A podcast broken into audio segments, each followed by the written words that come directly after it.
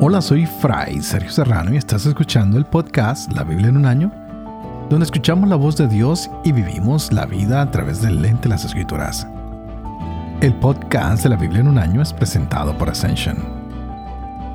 Usando la cronología de la Biblia de Great Adventure, leeremos desde Génesis hasta Apocalipsis, descubriendo cómo se desarrolla la historia de salvación y cómo encajamos en esa historia hoy. Estamos con Salomón, el rey sabio. Vimos cómo pidió sabiduría, cómo Dios se la concedió. Y Dios concede normalmente las peticiones a los reyes, ¿no? Y este rey fue muy astuto, pidió sabiduría para dirigir al pueblo. Veíamos en el programa anterior y en ayer el caso de su sabiduría, cómo él pudo discernir cuál era la verdadera madre de este pequeñín. Es ahora un rey que construye el primer templo. Ya empieza también a construir lo que va a ser el reinado y por eso pone dignatarios que están encargados del culto, de las gobernaciones, de la comida, de los ejércitos. Es un hombre supremamente inteligente, va aprendiendo a organizar cada una de las cosas de acuerdo a las necesidades del reino y de su pueblo. Y hoy veremos cómo esa fama de sabio se va a extender por todo el mundo. Y mientras en el libro de Crónicas ya vemos que empieza la construcción, hoy en Reyes veremos cómo fueron los preparativos de esa construcción, ¿verdad? Y más adelante veremos cómo se construye ya el templo, las partes interiores, las partes del patio, las fachadas, el espacio que tiene para sí mismo, mientras que en Crónicas él ya está haciendo una oración y pidiendo al Dios de los cielos que traiga perdón, que traiga paz, que traiga misericordia, que no se olvide del pueblo que se ha escogido a ese Dios que no se le olvide la promesa que hizo a su padre David. Y claro, es su insistencia porque él es el primer beneficiario de esta promesa. Es el hijo David que se ha sentado en el trono. Son grandes las expectativas que hay de aquí en adelante con un rey sabio. Vamos a ver cuánto tiempo puede la gente confiar en la sabiduría de Salomón y cuánto tiempo Salomón va a poner su corazón en las manos de Yahvé. Continuamos con nuestras lecturas que están cada día más fascinantes. Hoy tendremos el primer libro de Reyes, capítulo 5. Tendremos el segundo libro de Crónicas, dos capítulos, el 7 y el 8. Y tendremos también el Salmo 66. Este es el día 147. Empecemos. 1 Reyes capítulo 5 Salomón regía todos los reinos, desde el río hasta el país de los filisteos y hasta la frontera de Egipto. Pagaron tributo y estuvieron sometidos a Salomón durante todo el tiempo de su vida. Durante los días de Salomón, Judá e Israel vivieron en tranquilidad cada cual bajo su parra y su higuera, desde Dan hasta Berseba. Salomón disponía de establos para cuatro mil caballos de tiro y doce mil caballos de montar. Dios concedió a Salomón sabiduría e inteligencia extraordinarias y un corazón abierto como la playa a orillas del mar. La sabiduría de Salomón superaba a la de todos los hijos de Oriente y a toda la sabiduría de Egipto. Superó en sabiduría a cualquier hombre. A Etán el Esrahita, a Emán, Calcol y Dardá, hijos de Mahón. Su nombre se hizo famoso entre todos los países vecinos. Compuso tres mil proverbios, y su cancionero contenía mil y cinco canciones. Trató sobre las plantas desde el cedro del Líbano hasta el hisopo que brota en el muro. Disertó también sobre cuadrúpedos, aves, reptiles y peces. De todos los pueblos venían a escuchar la sabiduría de Salomón, trayendo presentes de parte de todos los reyes de la tierra que habían tenido noticia de su sabiduría. Hirán, rey de Tiro, oyó que Salomón había sido ungido en lugar de su padre. Envió una embajada a Salomón, pues Hirán había sido amigo de David durante toda la vida de éste. Salomón remitió a Hirán esta respuesta. Tú sabes que mi padre David no pudo construir un templo al nombre de Yahvé su Dios, debido a las guerras que lo tuvieron cercado hasta que Yahvé puso a sus enemigos bajo las plantas de sus pies. Pero ahora, Yahvé mi Dios, me ha concedido tranquilidad a mi alrededor. No tengo adversario alguno, ni se producen acciones hostiles. Me propongo construir un templo al nombre de Yahvé mi Dios, según lo dicho por Yahvé a David mi padre. Tu hijo, al que pondré en tu lugar sobre tu trono, será quien construya el templo a mi nombre. Así pues, da orden de que corten para mí cedros del Líbano. Mis servidores irán con los tuyos. Te pagaré el salario de tus servidores conforme a lo que me digas. Pues tú sabes que no hay entre nosotros quien sepa talar árboles como los sidonios. Cuando Girán oyó las palabras de Salomón, se alegró sobremanera y exclamó, Bendito sea hoy Yahvé, que ha concedido a David un hijo sabio al frente de ese pueblo numeroso. Irán envió a decir a Salomón, He escuchado lo que me has enviado a decir. Cumpliré tu deseo acerca de la madera de cedro y de ciprés. Mis siervos la bajarán del Líbano al mar, la cargaré en balsas y la haré llegar por mar al lugar que me indiques. Allí la desmontaré y tú la cargarás. Por tu parte, cumple tú mi deseo suministrando víveres para mi casa real. Hirán entregaba a Salomón madera de cedro y ciprés según su deseo. Por su parte, Salomón entregaba a Hirán veinte mil cargas de trigo para el aprovisionamiento de su casa real y veinte mil medidas de oliva molida. Tal era la aportación anual de Salomón a Hirán. Yahvé concedió sabiduría a Salomón como le había prometido. Entre Girán y Salomón reinó la paz establecida mediante tratado. El rey Salomón suscitó una leva de trabajos forzados en todo Israel. La leva alcanzó a treinta mil hombres. Los envió al Líbano diez mil por mes, en turno de estancia de un mes en el Líbano y dos meses en casa. Adonirán estaba al frente de la leva. Salomón disponía también de 70.000 cargadores y 80.000 canteros en la montaña, además de los capataces que tenía al frente de las obras. 3.300 que mandaban a la gente empleada en las obras. El rey mandó extraer grandes bloques de piedra de calidad para cimentar el templo con sillares. Los obreros de Salomón, los de Girán y los giblitas labraron la piedra y prepararon la madera para construir el templo.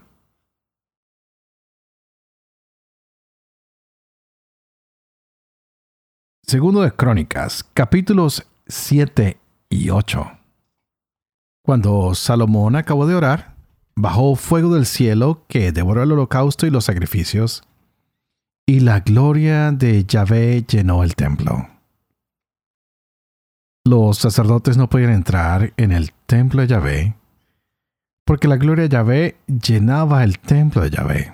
Entonces todos los israelitas, viendo descender el fuego y la gloria de Yahvé sobre el templo, se postraron rostro en tierra sobre el pavimento y adoraron y alabaron a Yahvé, porque es bueno, porque es eterna su misericordia. Luego el rey y todo el pueblo ofrecieron sacrificios ante Yahvé. El rey Salomón ofreció en sacrificio veintidós mil bueyes y ciento veinte mil ovejas. De este modo, el rey y todos los israelitas dedicaron el templo de Yahvé. Los sacerdotes atendían a su ministerio, mientras los levitas glorificaban a Yahvé con los instrumentos que el rey David fabricó para acompañar los cánticos de Yahvé, porque es eterna su misericordia, ejecutando los cánticos compuestos por David. Los sacerdotes estaban delante de ellos tocando las trompetas y todo Israel se mantenía en pie.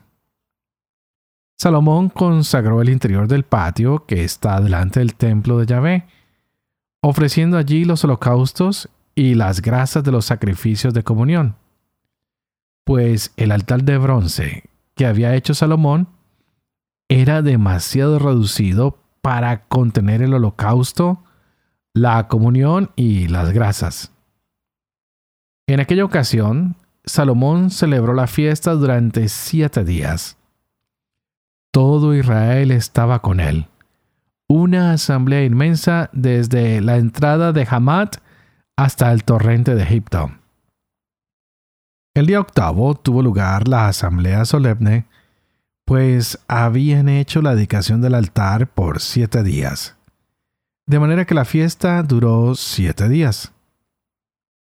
El día 23 del mes séptimo, Salomón envió al pueblo a sus tiendas gozosos y felices por todos los beneficios que Yahvé había hecho a David, a Salomón y a su pueblo Israel. Cuando Salomón terminó de construir el templo de Yahvé, el palacio real y todo cuanto fue su deseo hacer tanto en el templo de Yahvé como en su propia casa. Se apareció Yahvé a Salomón por la noche y le dijo, He oído tu oración y me he elegido este lugar como templo de sacrificio. Si yo cierro el cielo y no llueve, si yo mando a la langosta devorar la tierra o envío la peste entre mi pueblo, y mi pueblo sobre el cual es invocado mi nombre. Se humilla orando y buscando mi rostro y se vuelven de sus malos caminos, yo los oiré desde los cielos, perdonaré su pecado y sanaré su tierra. Mis ojos estarán abiertos y mis oídos atentos a la oración que se haga en este lugar, pues ahora he escogido y santificado este templo para que en él permanezca mi nombre por siempre. Allí estarán mis ojos y mi corazón todos los días. Y en cuanto a ti, si marchas ante mí como lo hizo David, tu padre, haciendo todo lo que te ordene y guardando mis mandatos y mis decretos, afianzaré el trono de tu realeza para siempre, como prometí a David tu padre no te habrá de faltar alguno de los tuyos que domine en Israel. Pero si ustedes se apartan, abandonando los decretos y los mandatos que les he dado, y van a servir a otros dioses, postrándose ante ellos, los arrancaré de mi tierra que les he dado, retiraré de mi presencia el templo que he consagrado a mi nombre, y lo convertiré en ejemplo y escarnio entre todos los pueblos.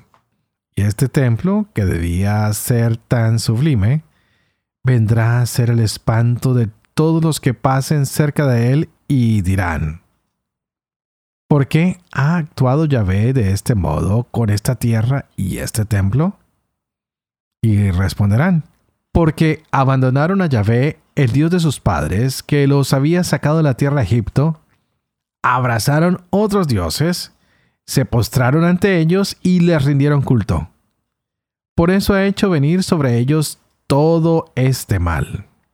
Al cabo de los 20 años que empleó Salomón en edificar el templo de Yahvé y su palacio, reconstruyó las ciudades que Girán le había dado y estableció allí a los israelitas. Salomón marchó contra Hamat de Sobá y se apoderó de ella. Reedificó Tadmor en el desierto y todas las ciudades de habituallamiento que construyó en Hamat. Reconstruyó Bet Jorón de arriba y Bet Jorón de abajo, ciudades fortificadas con murallas, puertas y barras, y Baalat con todas las ciudades de aprovisionamiento que tenía Salomón, todas las ciudades de carros y las de los caballos, y todo cuanto quiso construir en Jerusalén, en el Líbano y en todos los dominios de su reino. A cuantos quedaron de los hititas, los amorreos, los pericitas, los gibitas y los jebuseos, que no eran israelitas, y cuyos descendientes habían permanecido en el país, y a los que los israelitas no habían exterminado, Salomón los redujo a mano de obra forzada, como ha sucedido hasta el día de hoy. Pero a los israelitas Salomón no les impuso trabajos forzados, pues eran sus hombres de guerra, oficiales y jefes escuderos y jefes de sus carros y de su caballería. Los jefes de las guarniciones que tenía el rey Salomón eran 250 que gobernaban al pueblo. Salomón trasladó a la hija de Faraón desde la ciudad de David a la casa que había edificado para ella, pues se decía, mi mujer no puede vivir en la casa de David, rey de Israel, porque los lugares donde ha estado el arca de Yahvé son sagrados. Entonces empezó a ofrecer Salomón holocaustos a Yahvé sobre el altar de Yahvé que había erigido delante del vestíbulo. Ofreció holocaustos según el rito de cada día, conforme a lo prescrito por Moisés en los sábados, los novilunios y en las solemnidades tres veces al año, en la fiesta de los ácimos, en la fiesta de las semanas y en la fiesta de las tiendas. Estableció también las secciones de los sacerdotes en sus servicios conforme al reglamento de su padre David, a los levitas en sus cargos de alabar y servir junto a los sacerdotes según el rito de cada día, y a los porteros con arreglo a sus secciones, en cada puerta, porque esta era la orden de David, hombre de Dios. No se apartaron en nada de la orden del rey, en lo tocante a los sacerdotes y a los levitas, ni tampoco en lo relativo a los tesoros. Así fue dirigida toda la obra de Salomón, desde el día en que se echaron los cimientos del templo de Yahvé hasta su terminación. De esta manera fue acabado el templo de Yahvé. Entonces, Salomón fue a Esión, Geber y a Elat, a orillas del mar en la tierra de Edom. Y Girán le envió por medio de sus siervos navíos y marineros expertos en la mar, que fueron con los siervos de Salomón a Ofir. Trajeron de allí 450 talentos de oro que llevaron al rey Salomón.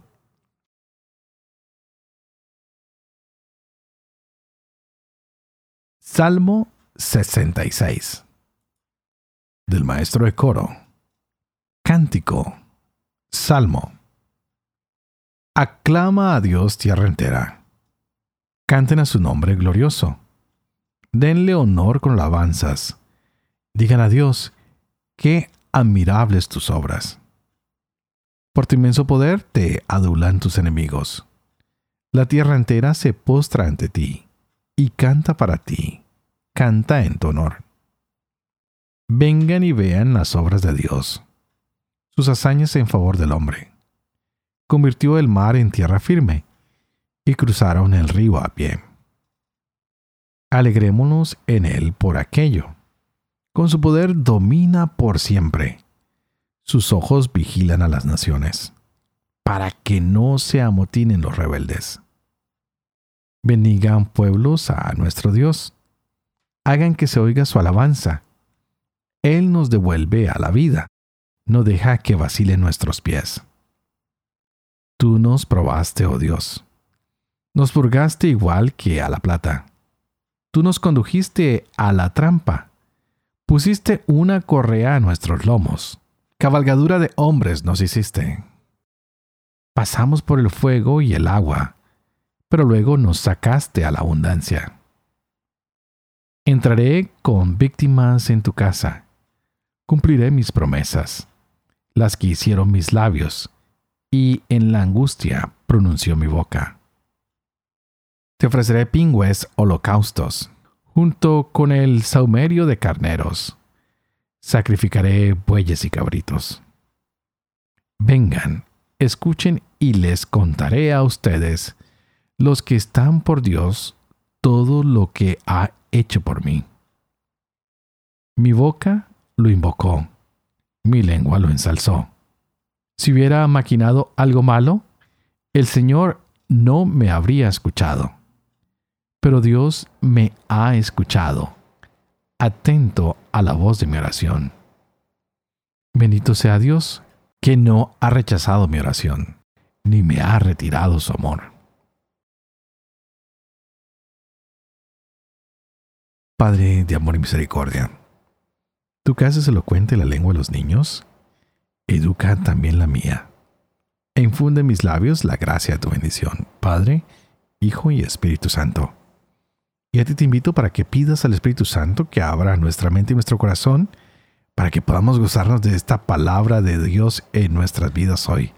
¡Wow! Qué lindo es ir avanzando en la lectura de la Biblia. No sé, a mí me fascina ver todas estas maravillosas obras que el Señor va haciendo a través de sus elegidos. Y esta vez pues es Salomón, el principal personaje que tenemos ahora nosotros. Hemos hablado de su grandeza, de su sabiduría, de su fama, que Dios lo ha hecho el hombre más famoso sobre todos los hombres. Nos dicen que Salomón compuso miles de proverbios, centenares de algunos que tenemos en la Biblia. Sus canciones fueron también muchas. Parece que era un buen escritor muy ilustre. El libro El Cantar de los Cantares también muchas veces se habla de la influencia de Salomón en él. Pero más que ganar fama mundial por su sabiduría y por todo lo que los hombres venían a escucharlo, pues sabemos que sus proverbios todavía llegan hasta nosotros, pero su fama es más sobre todo por este templo del que hemos estado hablando una y otra vez. Un templo donde viene Yahvé a vivir. Y es él el encargado de construir este templo.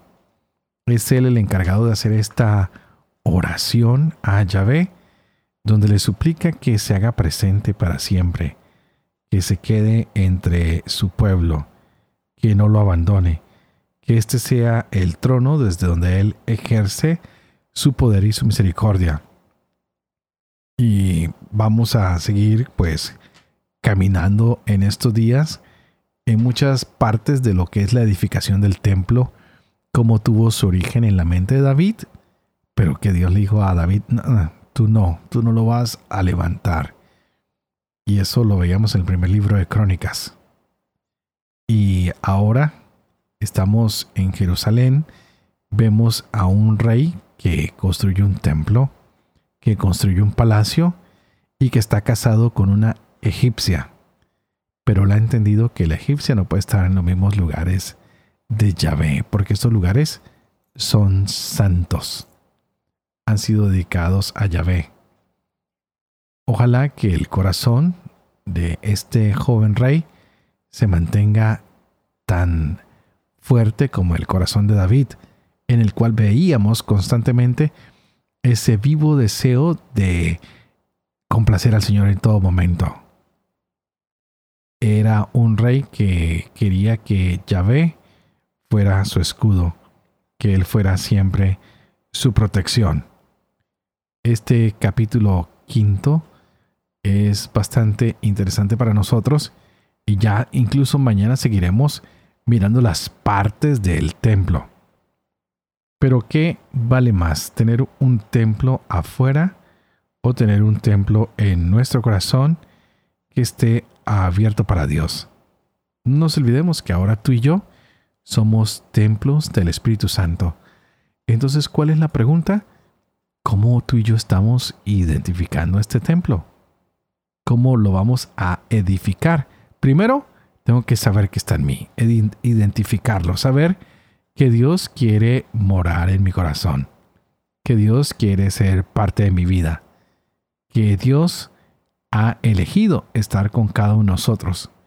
Y es así como terminaba el programa el día de ayer, diciéndoles que en el templo encontramos la presencia real de Cristo Eucaristía, pero que también encontramos en la oración donde dos o tres se reúnen, ahí también está Él. Y es un Dios que ha querido quedarse en tu corazón y en mi corazón. ¿Cómo estamos nosotros edificando este templo? ¿Será que es un templo donde también reina la justicia, el perdón, la misericordia? ¿Será que tú y yo podemos mirar hacia adentro y decir, Dios está conmigo? ¿Por qué no ser misericordioso como Él es? ¿Por qué no ser compasivo como Él es? ¿Por qué no traer la paz como Él la trae al mundo?